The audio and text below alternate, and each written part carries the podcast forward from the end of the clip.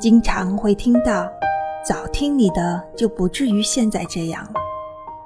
很多时候，他人的意见或建议，我们当时都会当成耳边风，不会反省或思考下他人的建议或意见对自己是否存在哪些问题，以及需要改变之处。等经历了自身问题所带来的严重后果，才意识到。对自己的伤害已经产生了，只能想办法减少伤害了，而无法避开伤害了。